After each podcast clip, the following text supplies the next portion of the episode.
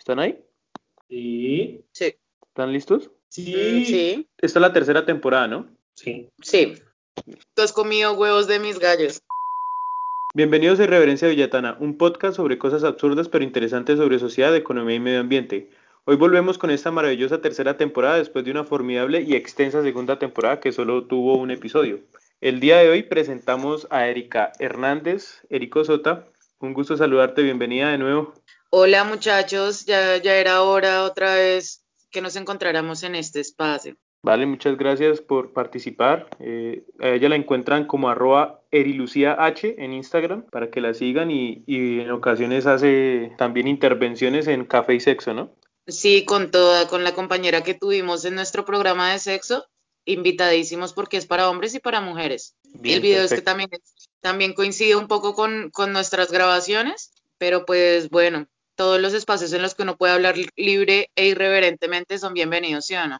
Vale, eh, recuerdo que es arroba café y sexo y cinco rayitas al piso, ¿cierto? Para que lo sigan. Sí, sí, sí, es así, sí. Perfecto. Eh, también tenemos en estudio a Rafael González Moreno. Bienvenido, Rafa, de nuevo a, esta, a este bello podcast. Hola, buenas noches a todos. Genial estar acá. Una puta distancia que nos llevó y tiempo para alcanzar esa tercera temporada. Sí, sí, es de aclarar que por cosas técnicas nosotros tenemos una vida más allá de este podcast y pues nos tocó hacer una pausa obligada, forzosa y dolorosa, pero bueno, ya ahorita estamos de nuevo porque la gente nos pidió, entonces estamos aquí en contra de nuestra voluntad. Recuerden que nos pueden escuchar en anchor.fm, aunque se pronuncia Anchor, pero digo Anchor para los que no saben mucho inglés, con muy reverencia billetana en Breaker, Radio Public, Pocket Cats, Google Podcast, Spotify y probablemente en Facebook, dependiendo de la edición de esto. Entonces vamos con la cortinilla de la intro y empezamos.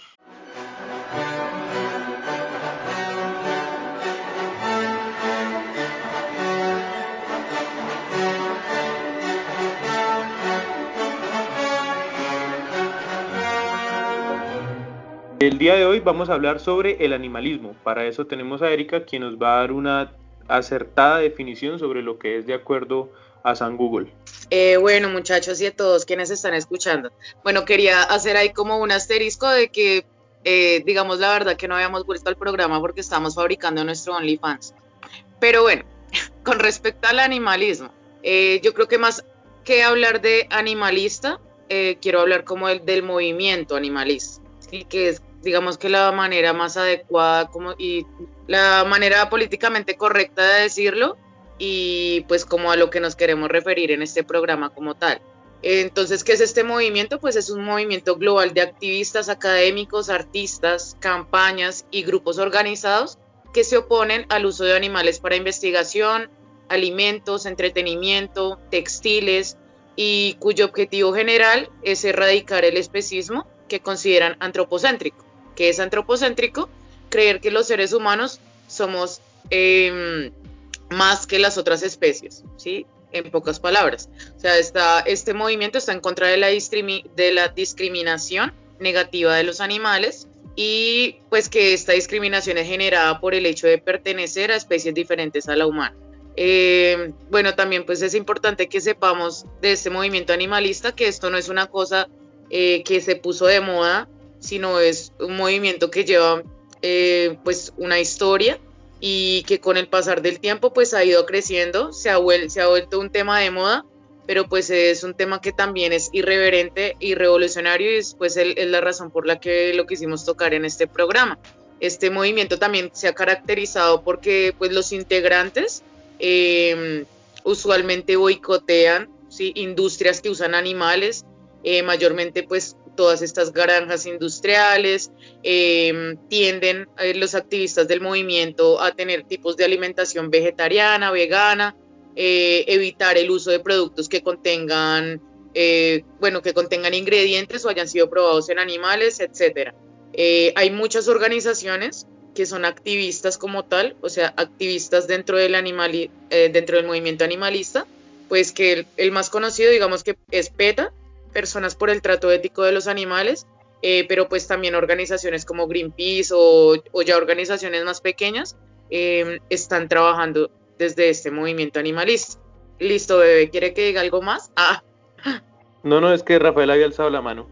Pero bueno, yo quisiera, digamos, eh, hacer una pregunta o dar una opinión sobre la humanización de los animales. Está bien, digamos, eh, hacer el, el ejercicio de, del cuidado animal, de la protección animal, pero ¿es correcto humanizarlos, tratarlos como a personas? Yo creo que con respecto a lo que dice Erika, es que más que todo lo que se está promulgando es el humanismo animalista, o sea, como quien dice, soy sensible a lo que pasa en el entorno de, las especies, de los animales que, que, nos rodean y demás, y me pongo en el lugar de ellos. Y, y, ahí, y, ahí, también surge la pregunta, o sea, ¿le estamos dando los mismos derechos humanos a los animales? O sea, pregunto de una vez así. Yo digo que no, o sea, hay animales no humanos que tienen necesidades básicas e intereses, ¿sí? Que merecen el mismo reconocimiento y protección que los humanos, pero obviamente hay, hay una separación de especies, ¿sí? O sea, yo no estoy negando eso.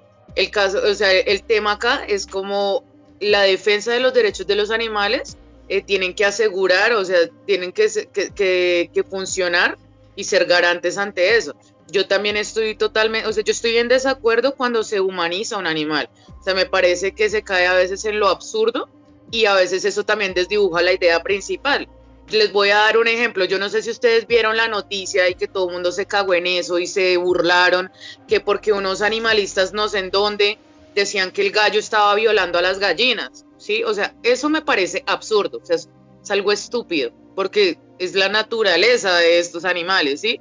De hecho, si a ustedes, si ustedes me preguntan a mí, yo estoy a favor del movimiento animalista, pero yo estoy como en ese camino de ser activista ante este movimiento, porque yo no, yo no me considero totalmente empapada del tema, pero sí tengo claro, o sea, que es eh, la promoción de esos derechos de los animales, o sea, tengo la facultad de, de saber cuándo un animal está sintiendo dolor y, y cuándo es por, no sé, por una lógica y por una empatía también entre seres vivos eh, que necesitan y, y, también están pues cubiertos por un, pues por un derecho a la vida y por un derecho a existir igualitario, no humanizándolos, sí, pero igualmente sí o sea, sí los pongo al mismo nivel de los derechos que tenemos nosotros a vivir y bueno, todos los derechos que ya conocemos. Eh, pues no sabía lo del gallo. ¿A ti te gustan los gallos, Erika? Marica, yo tengo un gallo. O sea, yo tengo un gallo y tres gallinas y no me pongo a llorar cada vez que el gallo las pisa, ¿sí me entiendes? De hecho, o sea, es un... Eso es una vaina, tampoco.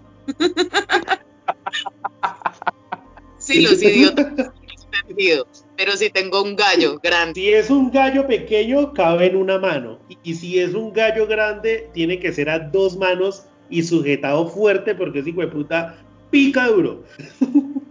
Marica, me siento en café y sexo. Volviendo al tema de, de, animalismo, ¿ustedes creen, aquí pregunta abierta para, para nosotros tres, ¿usted puede ser un animalista y comer carne? Esa, eso, esa pregunta también yo me la estaba planteando porque es que cuando se defienden los animales como los perros y los gatos, estamos defendiendo animales domésticos, ¿cierto? Cuando ya defendemos animales que están en vía extinción y demás es por el, por el antropocentrismo que estaba hablando Erika, pero entonces nosotros estamos viendo que el antropocentrismo es lo que está permitiendo dañar los animales, pero a la vez ese antropocentrismo es el que nos dice que nosotros somos los responsables de rescatar y salvar esos animales. Entonces, ¿hasta qué punto la domesticación de los animales eh, se puede ver de manera objetiva para, para que prime los derechos humanos sobre los derechos de los animales? Hablamos de los bovinos, los ovinos, cerdos, caprinos, bueno, porcinos, caprinos, o sea, hablamos de muchos animales, entonces yo creería que, que un animalismo va más centrado hacia la protección de algunos animales, más no de todos. Entonces, estaría condicionado, ¿no? Eh, no sé qué opina Erika, que sabe más del tema y Erika come carne. Pues, Marica, en verdad yo no como carne roja y desde hace harto tiempo, pero es también por un tema de salud, ¿sí? O sea, está científicamente comprobado que la carne roja para el cuerpo humano en exceso o a, un tiempo determinado de tu vida te, te termina haciendo daño. O sea, de hecho, si se dan cuenta, a la gente siempre le terminan prohibiendo el consumo de la carne roja por el tema del ácido láctico. Pero eh, ya metiéndome como en el tema animalista, eh, yo o sea, yo considero que no tiene que ser como una regla, no sé, o sea, es obligatorio que tú seas vegetariano o vegano para ser animalista. Yo creo que hay ciertos pasos, ¿sí? De hecho, por ejemplo, yo no me maquillo porque no se me da la gana, pero también, o sea, también procuro como saber cuáles son las marcas que en serio experimentan con los animales. O sea, uno no se puede volver vegetariano de la noche a la mañana, empezando por ahí porque se va a enfermar, ¿sí? Y digamos, yo como pollo, pero yo siempre he tenido también como un ideal muy, muy dirigido como al desarrollo autosostenible y toda esta cuestión, sí, como del movimiento campesino. Entonces yo no le veo problema a que yo en mi patio críe los críe pollos y esos mismos pollos son los que me van a servir a mi familia, a mí y a mi familia para alimentarme. O sea, yo sé que le di a mis pollos, yo sé de dónde provienen esos pollos, etcétera, ¿sí? O sea, no, no estoy de acuerdo cuando, cuando uno ven como en esos galpones de 5 mil pollos que no se pueden mover ni dos centímetros y matarlos. No estoy como muy de acuerdo con eso, pero pues también son sistemas de vida y sistemas de producción que se han tomado con esos animales. Yo creo que con todos los animales hay que tener cierto no sé, como lo que hablaba acerca de la empatía y el mismo dolor a que si me duele que si matan a un perro a que maten una vaca. O sea, yo, yo digo que siempre desde ese movimiento uno tiene que ser coherente con sus acciones. ¿sí? O sea, yo no, no me cago de la risa cuando alguien me dice, ay, no, yo soy súper animalista. Y resulta que le gusta ir a corridas de, a corridas de toro o le gustan las, las peleas con gallos o le gusta la pólvora, ¿sí? Sea, marica, sé coherente. O sea, no puedo estar defendiendo el perro y resulta a mi perro porque es hermoso el que está en la casa y salgo a la calle y al perro de la calle lo le digo chite, le tiro una piedra, ¿sí? Todo tiene que tener como cierto equilibrio. Bueno, yo opino frente al tema de algo. Mire, yo, yo soy de las causales de la defensa de especies en vía de extinción, de estudios técnicos y científicos sobre, bueno, ciencias ciudadanas sobre algunas especies que de pronto eh, son crípticas, son difíciles de ver y requieren ciertos cuidados especiales. De hecho, en, la región del Gualibá y, en, en Cundinamarca en general, he liderado movimientos precisamente al cuidado y protección de, de bosques, eh, reforestaciones, entre otras cosas, sin ánimo de echarme flores, pero lo he hecho. Em, yo soy un amante de la carne, a mí me fascinan las carnes, me fascina el pollo, me fascina la res, me fascina el cerdo, me fascina el chigüiro. Eh, y cuando era pequeño, pues yo provengo de familia campesina y creo que muchos de los que estamos acá también, y los que escuchan este podcast, no sean hipócritas porque ustedes también, malditos indios, chichas, eh, también han comido en algún momento eh, quizás de pronto algún tipo de, especie animal eh, de monte. Vayámonos a un ejemplo. Si usted va a Valledupar, le ofrecen huevos de, iguana. Si usted va, por ejemplo, al Amazonas, le ofrecen aves silvestres y también le ofrecen danta. Si usted va, por ejemplo, a la región del norte de Cúcuta, le van a ofrecer eh, sí o sí y, es un plato relativamente muy básico. Eh, no lo probé porque conozco realmente sus, problemas y afecciones de salud que tienen esos bichitos, pero le ofrecen mucho el armadillo. Si usted va, por ejemplo, a la región de Útica, Tobia y demás, le van a ofrecer eh, perro de monte, le van a ofrecer puerco de monte, le van a ofrecer inclusive el famoso carmo, ñeque, napa. Esas son especies que han crecido desde la tradicionalidad y en algún momento de nuestra vida, solo por probar, hemos probado esas especies. Voy a algo y es que relativamente el consumir o no cárnicos depende de la localización eh, geográfica y también desde la educación.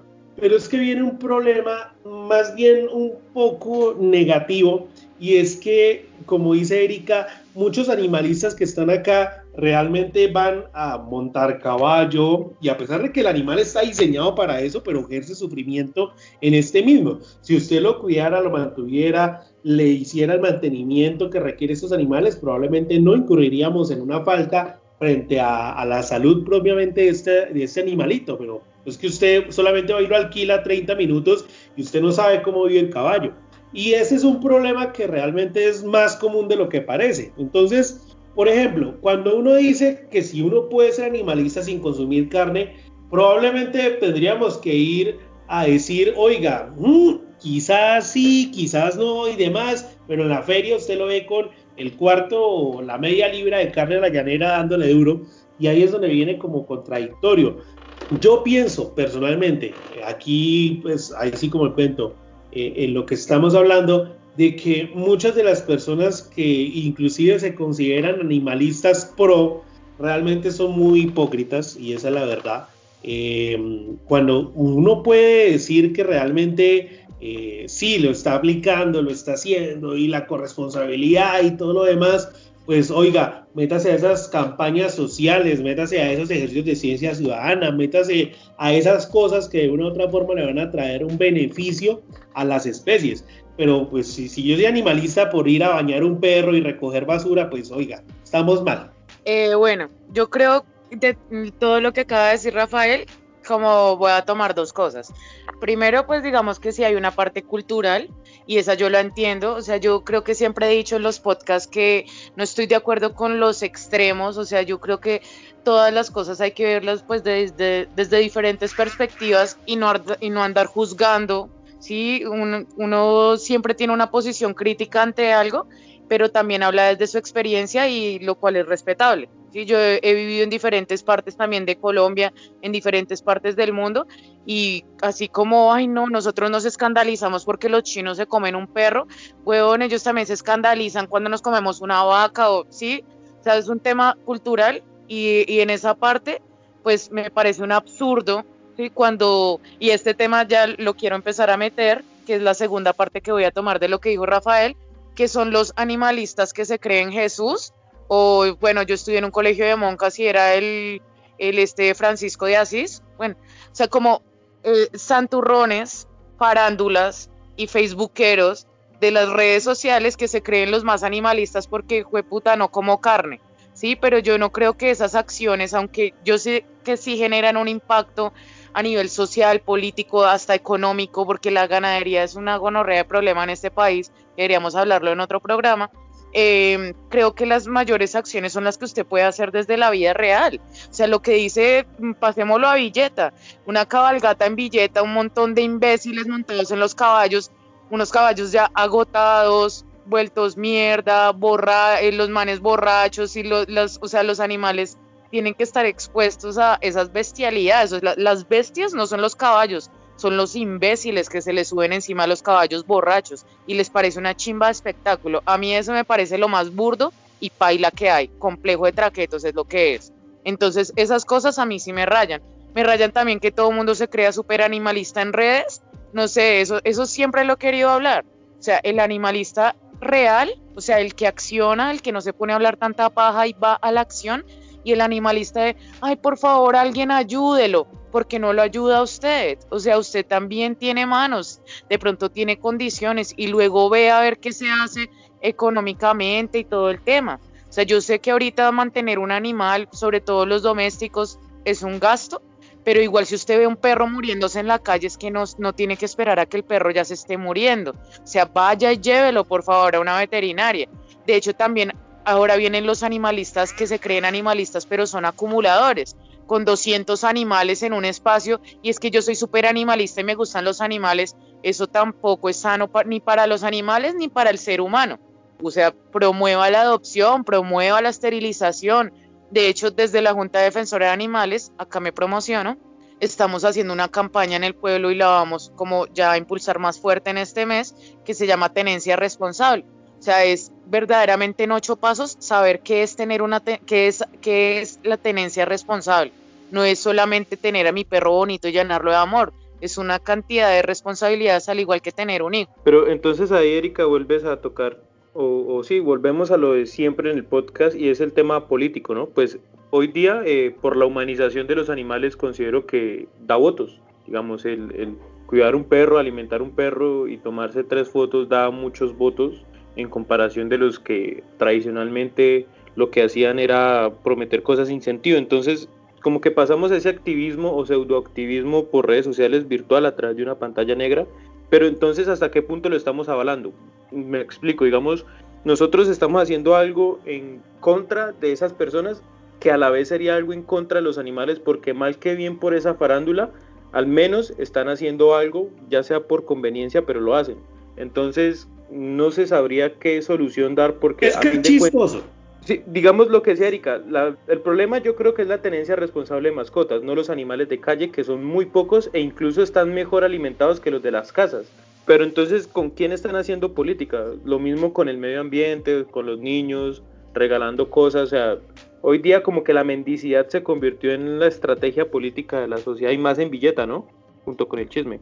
Es que a eso voy. Es triste el asunto, Jaiber y Erika, ver, por ejemplo, el político de turno que dice soy el movimiento más animalista de esta vida y la otra y no que yo no yo respeto la vida y coma mierda y los odio ah, y puta y lo ve uno con los zapatos de cuero la billetera de cuero el bolso Vélez y la utilización de pieles animales etcétera y demás y cada ocho días en asado y borracho y en piscina. Bueno a lo que voy es lo siguiente ¿sí? yo pienso que una de las prácticas reales de ser animalista es precisamente estas jornadas que, por ejemplo, promueve eh, nuestro grupo animalista de Villeta, liderado por Erika y otras personas.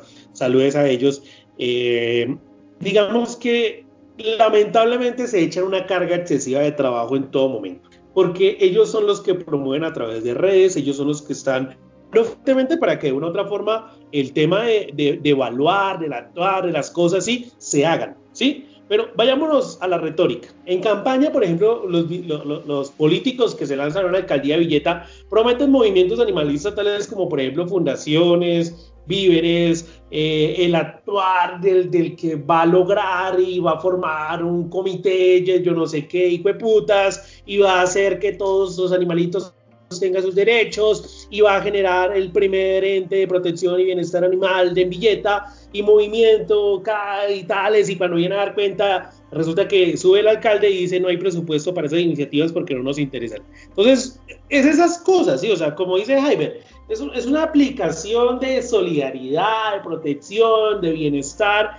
impulsado por las políticas mientras los eligen, para que luego simplemente digan, ¿saben qué? Coman mierda, no nos interesa, y realmente es duro. Es duro porque, otra vez a decirlo, y es que me indigna un poquito el tema, el por qué putas entonces llegan y arman toda esta campaña y luego dicen, es que no hay plata, no podemos, es que eso es, eso es un tema totalmente aparte de nuestra gestión, nada tenemos que ver con esto, eh, mi puesto únicamente es para ayudar a legislar, y entonces ¿dónde quedó todo eso que hablaba o esa basura? Y, es que realmente, o sea, vuelvo otra vez a decirlo, es duro verlo que lo, lo, lo promueven, pero a la hora de actuar, tilín, tilín, nada de paletas. Y duro también ver que lamentablemente las iniciativas sociales en torno precisamente al cuidado, la protección, el bienestar, el, poder que, este animalito vuelva a tener unos derechos eh, que se han sido vulnerados, ejemplo, esas personas que le bolean piedra a los perritos en la calle, que los envenenan, que les parten una pierna, que los atropellan y demás, simplemente hacen la vista gorda y siguen como si nada. Y entonces van las causas sociales de estar pidiendo recursos eh, a través precisamente de ello para poder salvar la vida de un animalito cuando, oiga, esto es institucional, o sea, evaluemos eso desde un punto de vista y, y, ojalá sea, se cumpla, porque pues es una estupidez seguir eligiendo los mismos babosos de siempre que van y sacan pecho y después simplemente se hacen los de la vista gorda. Bueno, yo quiero ya, o sea, dentro del mismo tema, pero saliéndome un poquito del tema político, no político como el sentido de discurso político, sino de la politiquería.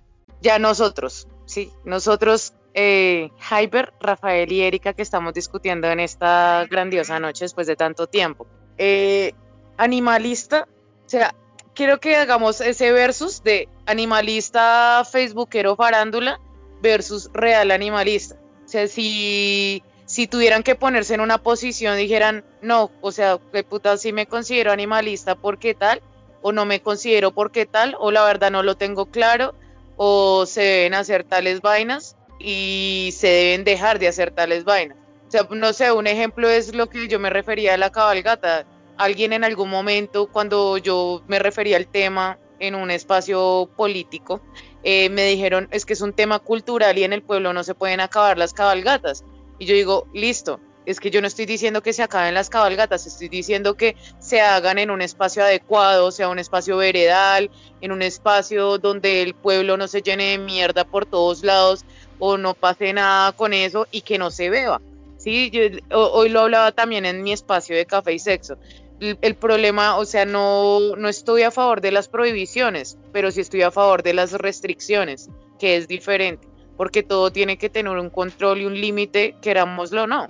Bueno, yo en este sentido no, no me considero ni siquiera, o sea, animalista no me considero en este sentido.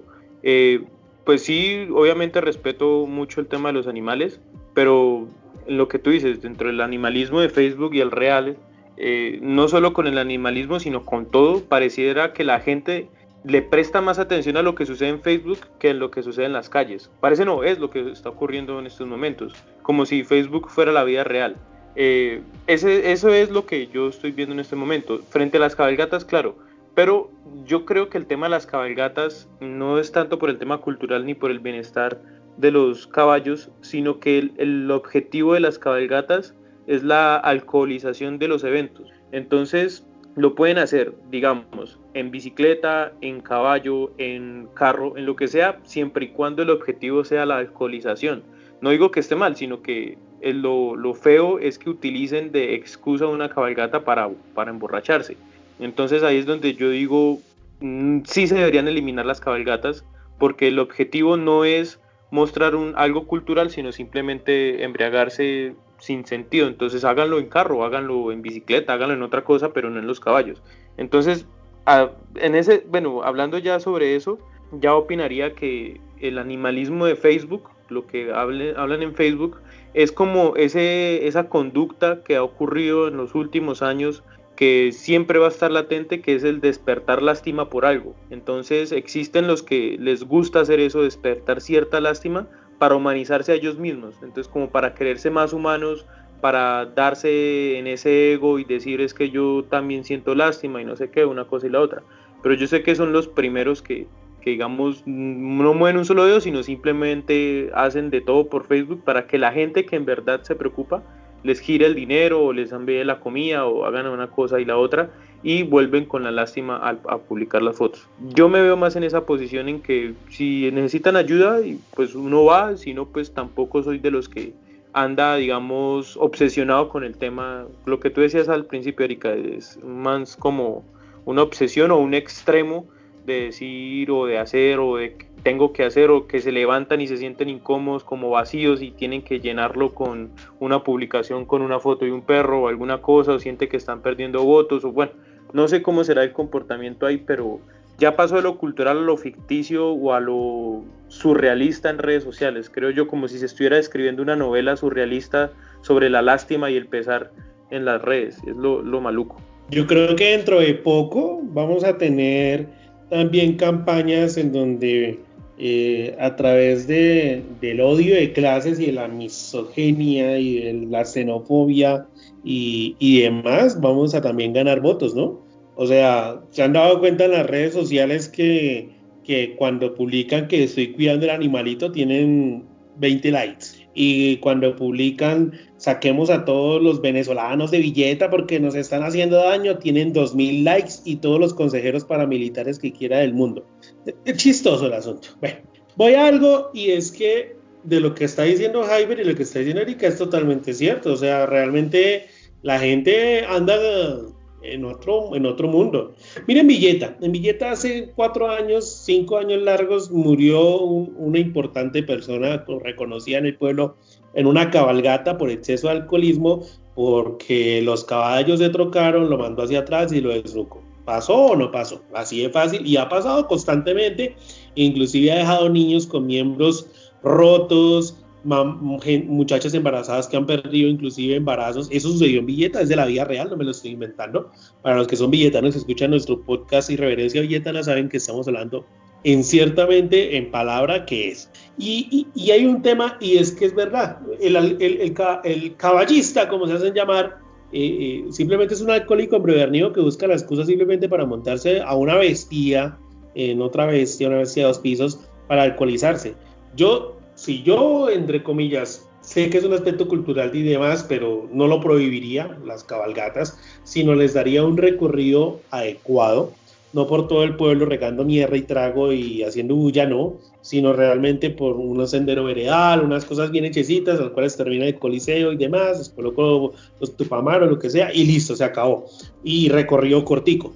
Pero usted ha visto las cabalgatas de Villeta, desde dónde empiezan, a dónde terminan y cuánto tiempo se demoran. O sea, estamos hablando de que relativamente un caballo de esos son seis horas dándole paso, en donde no toman ni agua ni comen tampoco, y el bichito enfermo, me imagino, y felices todos. O sea, es terrible, terrible eso. Hola, ¿qué pasó? ¿Sigo yo? Ah. Tiene la mano levantada. Tiene la mano levantada. Sí, sí, perdón. Eh, bueno, quería, estaba como eh, pensando ahorita un poco en el tema como de la, del amarillismo, ¿sí? Llamémoslo así, como buscar con lástima todo lo que tiene que ver o mirar con lástima, porque es que una cosa es la empatía y otra cosa es la lástima frente a lo que pasa con los animales. Entonces estaba viendo por ahí en las redes sociales que la gente siempre se está refiriendo a las donaciones de los animales y me incluyo en la colada o a todo lo que tiene que ver como con respecto a ayudas o a propósitos animalistas y siempre se tiene que colocar una frase, una frase lastimera, ¿no? Y siempre se tiene que mostrar el perro muriéndose y por el otro lado, y por eso digo que lo digo también desde mi experiencia propia, uno tiene que comprobar que el perro estuvo vuelto mierda que luego el perro se estuvo mejorando, que cómo va el proceso del perro y que luego el perro terminó bien. Porque es que ahora resulta que en nuestro país la gente se la pasa lucrándose con esto. De alguna u otra forma, en este país o, en el mundo entero, creo que todo toca comprobarlo. O sea que si es real que uno busca una donación para un animal y verdaderamente esa plata no se la robó, porque ya es costumbre del colombiano ser corrupto y robarse la plata de lo que sea, o sea, de lo que tenga en mano eh, ya que estoy hablando de este punto, no sé si los compañeros y en general las personas que están escuchando este podcast les ha pasado con las fundaciones. O sea, de cuando aquí las fundaciones se volvieron unas máquinas lucrativas en que usted prácticamente tiene que tener luca para poder adoptar un perro. No estoy diciendo, no estoy en contra de los formatos de adopción, del proceso de seguimiento, de la elección de, hogar y de todo este proceso, porque obviamente pues la idea no es volver a vulnerarle los derechos a un animal y, y mandarlo a cualquier hogar. Pero también creo que ahora es, o sea, es un complique adoptar un animal tras de que, o sea, tienes que darle dinero a la fundación que por ayudas o, o como donativos, pero son casi que donativos obligantes. Entonces, ¿con qué quiero llegar a esto que estoy diciendo como para ir sacando algunas conclusiones de este podcast? Eh, pues al tema que a mí me gusta bastante y es el tema pedagógico, ¿sí? Yo creo que la educación, tanto desde casa como desde las instituciones, es súper importante en el tema animalista. O sea, yo siempre he estado a favor de que en, en los colegios, escuelas, universidades haya una cátedra que se enfoque en el movimiento ambiental y en el movimiento animalista. Si usted crea niños en esta sociedad que amen los animales y que sean responsables con una mascota, con una planta, desde chiquitos, usted, está creando excelentes seres humanos. Entonces eso quería decir con respecto a la educación. Hay personas que de pronto están paradas en una posición y creen que están súper convencidas o, están, o creen que están haciendo las cosas bien y en realidad no está mal de que usted corrija al otro porque la ignorancia no está en no saber, la, ignorancia está en cuando usted se aferra a una idea y no, eh, no quiere abrir su mente a la otra cantidad de conocimiento que hay. Sí, exacto, es, un tema de convivencia ciudadana, eso sí, yo creo que siempre vamos a llegar en todos los podcasts a la misma conclusión, pero entonces es cuando la convivencia ciudadana se da en las calles y no en las redes sociales, ¿no? Y, digamos ya que tocaste el tema de las redes sociales y que lo hemos hablado por lo que es el show o la esta mediática, el sensacionalismo, el amarillismo que utilizan los pseudopolíticos villetanos. Y es que yo busqué en esos grupos de, de billeta que tienen para denunciar y para hacer un montón de cosas, busqué publicaciones precisamente sobre el perro y encontré dos para comparar. Uno, bueno, dos y medio digamos y empecé a ver los comentarios. Uno de una señora en el que publicó madrió a una gente en moto diciendo que mataron a un perro por la subida de Ecopetrol, que iban a toda por esa vía y que mataron al perro. Y les escribió que eran unas guarichas cobardes, que no publicara foto del animal porque es triste, que salieron huyendo, bueno, bla, bla, bla. Entonces la gente empezó a comentar y empezaron a salir muchos comentarios. Uno de ellos es que allá no hay cámaras y es culpa de la alcaldía. Y empezaron a discutir sobre la seguridad y las cámaras, es decir, apartaron el perro. Un tipo escribió que mínimo iba en chancletas, no, no sé si el perro o, el de la moto. Eh, aparte, bueno, que la gente no entiende que, los, que hay niños. ¿Alguien quiere pensar en los niños, por favor? Otros que malditos cobardes, otros que empezaron a hablar mal sobre sobre los moteros, que no sé qué, y empezó una discusión sobre los moteros, que hay mucho motero, que son unos delincuentes, que bla, bla, bla, pero a fin de cuentas ninguno se habló por el perrito. Y de hecho leí todos los comentarios, fueron 94 comentarios, y ninguno se preocupó por el, por el perrito, ni saber qué pasó, ni dónde está, ni nada. Otro comentario que es de un pitbull que mordió a una muchacha embarazada en medio de dos barrios que quedan justo por esa vía también, pero solamente recibió un comentario que dice que el único animal culpable es el dueño porque el perro refleja su crianza. Pero en estos dos comentarios yo quiero hacer, digamos, como una observación y es que hace un perro con dueño en la calle y más en esa calle donde hay alto tráfico y que pues no hay un, o sea, digamos, de todo lo que publicaron no hubo nada, ni una propuesta, ni una proposición, ni como digamos, venga, solucionemos esto, sino que empezaron a hablar de cámaras, de moteros, de unas chancletas, bueno, entonces ahí es donde yo digo que definitivamente los animalistas o, el objetivo o el fondo de la solución nunca se va a dar a través de las redes sociales, sino que pues hace un show mediático en ese sentido, ¿no? No sé tú cómo lo irás a hacer, Erika, si a través de redes sociales te ha funcionado o si has recibido los mismos comentarios o, cómo, o es el tema o, o por lo contrario es un grupo muy cerrado que siempre participa en redes sociales y a fin de cuentas la red social no cumple su objetivo. Eh, no, pues verdaderamente para mí las redes sociales sí son una herramienta primordial porque, bueno, con todo esto de la pandemia y toda esta vaina, pues sabemos que ha sido súper difícil relacionarnos y yo siento que los medios digitales pues es el, el, mejor modo de hablarse con mil personas al mismo tiempo, de hecho de diferentes lugares del mundo, ¿sí? O sea, han habido ocasiones así se dice ha habido, ah, ah, he tenido ocasiones ah, en que, en que no sé, necesito donaciones para un perro y los primeros en aparecer son familiares en el exterior y la forma más fácil de contactarme es por mis redes sociales o conocen esto a través de mis publicaciones y me mandan el dinero o mandando donaciones de algún tipo. Entonces yo creo que sí, es una herramienta primordial, me ha funcionado eh, y pues hablando de esas cosas, mm, no quiero crear polémica y ojalá quienes estén escuchando este podcast no lo tomen a mal. Pero a mí me buscan y me buscan y la gente me dice que chimba, que te gusta el tema de los animalitos, a mí me gustaría hacer esto, a mí me gustaría hacer aquello. Y la mayoría de veces, porque no todas, pero la mayoría de veces se queda en puro bla, bla, bla. Sí, cuando ya es el día de hacer, el día de encontrarnos para hacer las vainas, nadie puede. O sea, siempre me ha pasado, en la primera reunión aparecen 40, en la segunda aparecen 20, el día de hacer aparecen 10 y, así sucesivamente y termina uno trabajando, terminan trabajando dos personas para que las 40 iniciales eh, tengan protagonismo. Entonces, eso, eso creo que sí es lo más difícil de todo. A veces me, me he vuelto un poco individualista, si quiero hacer cosas las hago sola, pero no como porque quiero sacar protagonismo por mí misma, sino por mi, o sea, como Erika es la más, no, sino porque finalmente a veces siento que trabajar con más poquita gente, pero de calidad, es más funcional que trabajar con 40 personas pensando que no, no va a funcionar, al final no sale ningún producto de tantas ideas. Y ya que alguna vez Erika me hizo a mí la propuesta del por qué no nos ideamos una pajareada como colectiva para poder recoger fondos, pues precisamente pues no fondos económicos, sino fondos sociales, eh, contribuciones en especies, tales como por ejemplo purina, pasadas, vallas, camas, etcétera.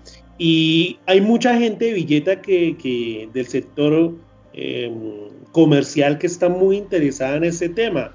Quizás de pronto cuando dice Erika que, relativamente mucha gente se anima, pero a la hora del té sale muy poca, a veces hay gente que se queda en el anonimato precisamente y no porque no tiene tiempo, está trabajando y demás, y eh, no pueden realmente, digamos, eh, ir a ese tipo de eventos, pero aún así se puede contar con ellos. Entonces yo pensaría que desde un punto de vista, em, las plataformas sociales sí sirven bastante. Quizás de pronto el cliente o las personas que están recibiendo como tal, a veces el mensaje no son los esperados, porque siempre es como el imbécil que hay que darles piso también, ojalá les mataran un hijo. Maricadas así estúpidas que uno ve en redes que, que realmente, Dios mío, qué tristeza. Seguimos con, con la sangre de panche que tenemos en las venas. Pero a lo que voy es lo siguiente, siempre, siempre he pensado que esas redes sociales son muy importantes a pesar del farándula, eh, el facho que sale a, con el perro en la mano diciendo, uy, lo hice, eh, pero realmente no, no, hace ni mierda. Entonces, sí, sí lo he visto desde ese punto de vista. Yo, por ejemplo, eh, las redes sociales también las utilizo mucho para ese tipo de temas, bueno, otros temas aparte, eh, no solamente movimiento animalista de, de especies domésticas, sino también las silvestres, y creo que realmente cumplen su función. Eh, hay algo que sí me llama la atención y, ojalá este podcast llegue precisamente a, las personas que son y es eh, un mensaje relativamente corto pero sustancial y es eh, la gente de Villeta que tiene voz que es escuchado en masas planea precisamente para estas próximas fechas de electivas eh, un movimiento animalista real o nos vamos a quedar de nuevo otra vez en propuestas. Eso sería, digamos, esa, eh, esa voz que quiero mandar a los que puedan ser escuchados, eh, a los que mueven masas y que ojalá, entre comillas, esos sueños que alguna vez tuvimos algunos de jóvenes en el pueblo de poder crear una fundación o poder crear, digamos, un centro de acopio para la restauración eh, tanto de, especies eh, domésticas como silvestres en Villetas a un punto de recepción. Ojalá la CAR, ojalá la gobernación y demás pudieran escuchar ese mensaje. Hace mucho tiempo, mucho, mucho, mucho tiempo, estoy hablando de más de unos 15 años, en Villeta había un centro de restauración de águilas y de especies mayores eh, liderados por una veterinaria de muy alto nivel, donde inclusive fue la recepción del primer eh, y esto se acabó, la CAR pues obviamente hizo su función y ahorita trabaja ese, ese punto, pero ojalá este también sea una voz de escucha para esto, ¿no? Villeta es la cabecera municipal de Gualibá, 16 municipios que lo conforman y hay muchísimas especies silvestres y domésticas que están en alerta en todo momento por la ocupación del hombre. Eh, me puedo en estos momentos jactar diciendo que gente de Tobia Útica y demás mandan reportes cada rato, eh, ven qué hacemos con esta especie, ven qué hacemos con esto, dónde lo llevamos, eh, mira, pasó esto, hemos, han encontrado inclusive especies mayores eh, de mamíferos que, se han visto totalmente afectadas y que uno simplemente distráigalo para Bogotá, miramos a ver qué hacemos en la Universidad Nacional, lo que sea, pero es duro, es duro ver eso y ojalá esta voz sea escuchada para, para aquellos que no tienen voz, ojalá sea así. Bien, pues básicamente yo creo que, los políticos ya tienen una respuesta clara y concisa y es que la prioridad en billetes es el agua, la vivienda, el empleo y pues dejarán el tema animal, no sé, en una décima posición porque esa es la respuesta que siempre van a dar y cuando uno pregunta por el agua dicen no, no hay plata. Pero bueno, eso es, eso es lo que nos deja un poco, creo que la negligencia, la falta de preparación, la falta de conocer más el, pueblo en las calles que no en Facebook, pues hablo Facebook porque es la única red social que puede manejar la mayoría de políticos acá en el municipio, pero pues no es no solamente ocurre acá, sino a nivel yo creo que general. En el país uno ve noticias pero peores incluso por allá en la costa, no, no sé qué tendrán ellos en contra de los animales, de los burros, de los perros, pero bueno, eh, ya digamos a modo de conclusión, yo creería que pues el principal problema, más que la humanización, es como la manipulación y la ignorancia que existe frente al tema animal y ahí donde la ignorancia en buenos términos, ¿no? De que no sabemos o las personas no saben cómo tener responsablemente una mascota o no saben qué legislación hay actualmente que los puede castigar por dejar un perro en la calle, por dejar animales eh, abandonados o maltratados en, en, algún modo, en cierto sentido. Y pues tampoco compararlo con los niños, pero pues es un, digamos, un cuidado muy especial y muy puntual que se les debe dar a los animales, que no es difícil, ¿no? Si uno decide tener un animal, pues hay que asumir esa responsabilidad, así como cuando se tiene cualquier cosa, ¿no? Y pues bueno, no, no sé, Erika, ¿qué quieras concluir frente a eso? Yo solamente quiero decir que si en algún punto de la existencia humana hay una comunidad con hambre o una familia con hambre y ven a un perro eh, yo creo que esa familia se come al perro y prima la, la, los derechos humanos que los derechos de los animales. Incluso si fuera el último cóndor de los Andes de, del continente, yo creo que pasaría lo mismo. No sé qué opines, Erika, para concluir, tú que eres aquí la más metida en el cuento animalista. Ay, Jaiber, no se haga coger fastidio, como que se va a comer al puto perro que lleva toda su vida cuidándole su casa. O sea, el perro se muere de hambre antes de comérselo a usted el perro se muere de hambre.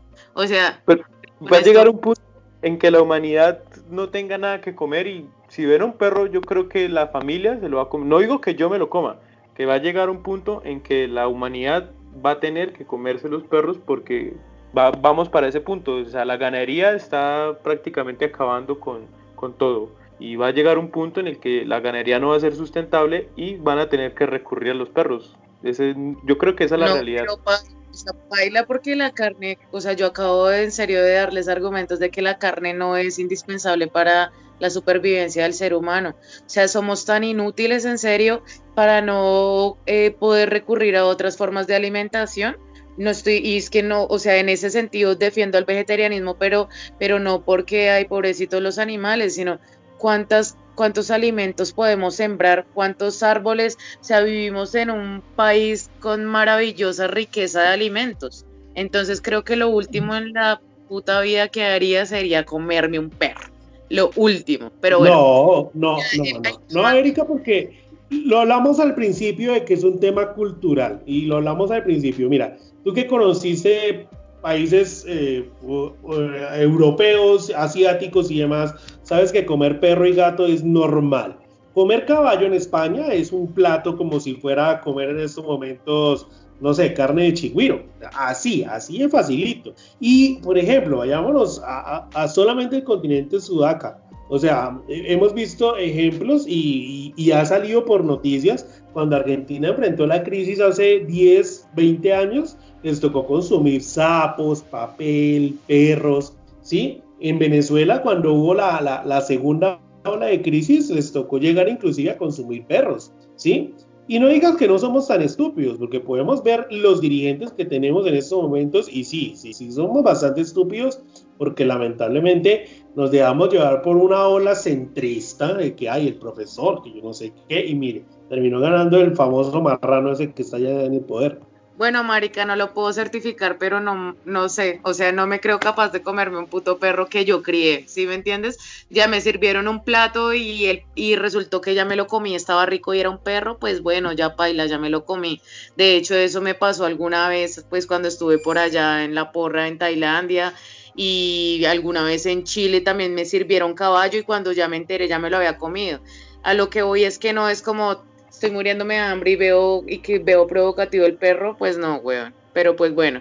Y quería decir con respecto a lo que decía el tema legislativo, eh, pues para información de todos, o sea, el maltrato animal sí es sancionatorio y sí hay una ley muy vigente, que es la ley 1774 del 2016. O sea, esa ley la deberíamos tener fresquita todos.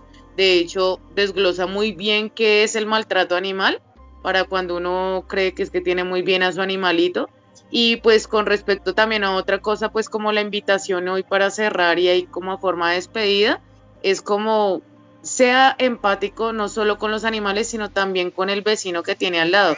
Yo siempre he dicho que las acciones pequeñas son las acciones más grandes y las que más valen. Si usted ve que su vecino de al lado le gusta abrirle la puerta al perrito para que vaya y vague y, llena de mierda todo el barrio, o sea, es su mismo barrio el que se está llenando de mierda.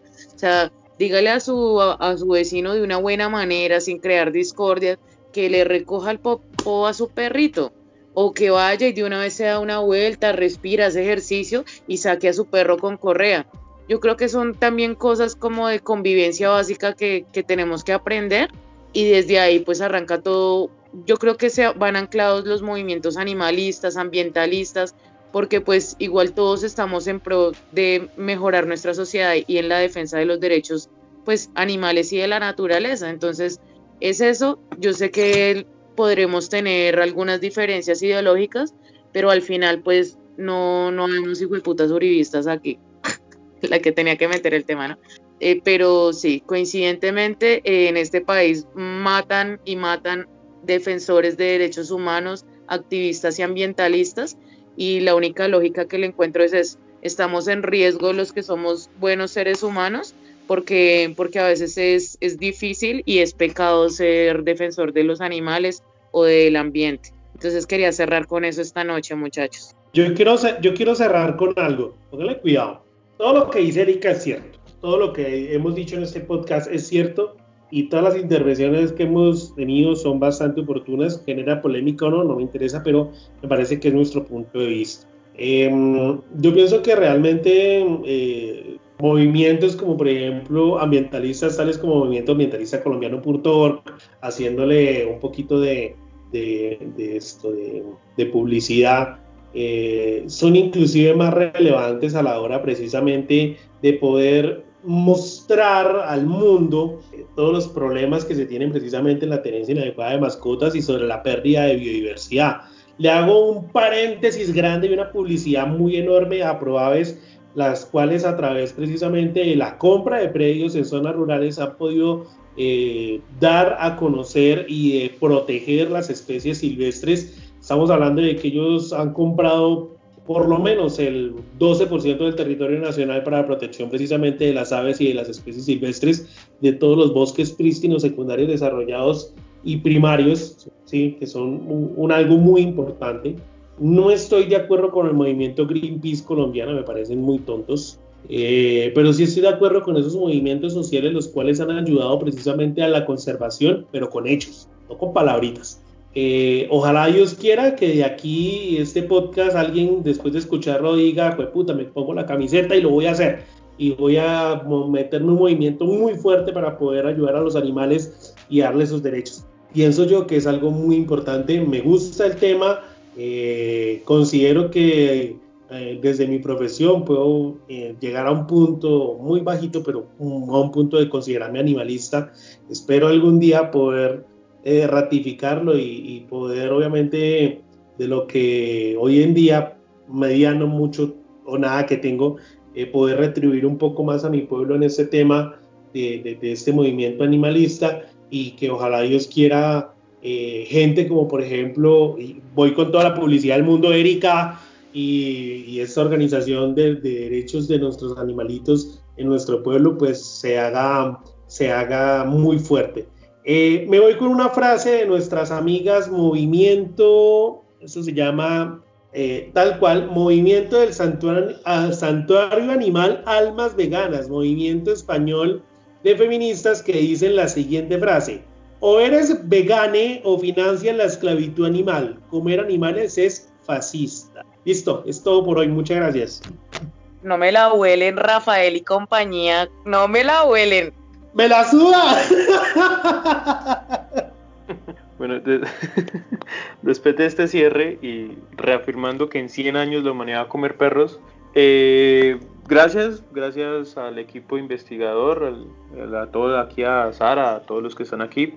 Em, recuerden que nos pueden escuchar en anchor.fm, slash irreverencia villetana, Breaker, Radio Public, Pocket Cast, Google Podcast, Spotify y probablemente Facebook. Si tenemos la suerte de poder subir un video, eh, ojalá Facebook empezara a, permitir subir audios. No sé por qué no, lo han hecho, si es, una novedad, ¿no?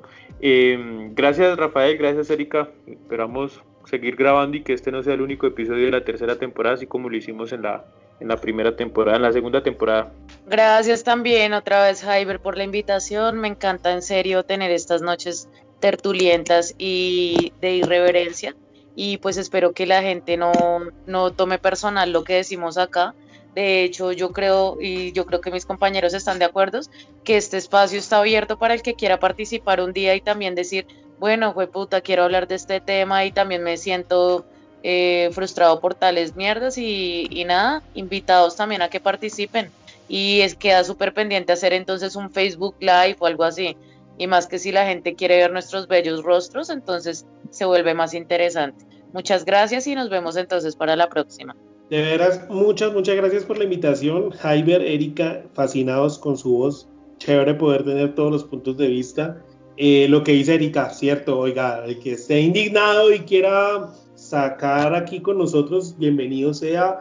Vamos a, escuchar todas las, propuestas y pues obvio, somos un podcast y reverencia billetana. Eh, con respecto a nuestras caras, yo soy más feo que una blasfemia, así que me colocaré un gorrito o una capucha, pero bueno, no importa. Vamos a eh, escuchar todas las opiniones y ojalá este podcast salga adelante. Bien, muchas gracias. Eh, a Erika la pueden encontrar como arroba erilucia h en Instagram, a Rafael como arroba xx-bajo. Y a mí me pueden encontrar como Jaiber Andrés GM. Yo antes decía Jaiber GM, no sé por qué, y es Jaiber Andrés GM. Llevo todo el podcast equivocado con mi propio arroba. Entonces, eh, nos pueden escribir también en Reverencia Villetana al 350-881-6813 o en Facebook también aparecemos como facebook.com slash Reverencia Villetana. Muchas gracias y chao.